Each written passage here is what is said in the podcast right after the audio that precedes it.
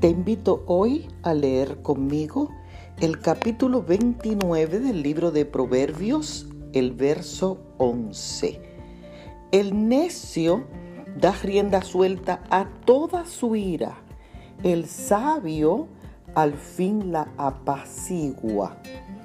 El necio es un tonto que dice todo, que da rienda suelta a su enojo, habla sin pensar sin medir consecuencias, insistiendo en sus propios errores e ideas equivocadas.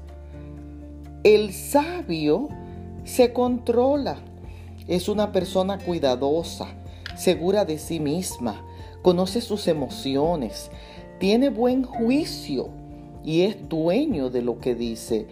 Que en el día de hoy Dios pueda darte el discernimiento necesario para ser sabio en lugar de necio. Bendiciones.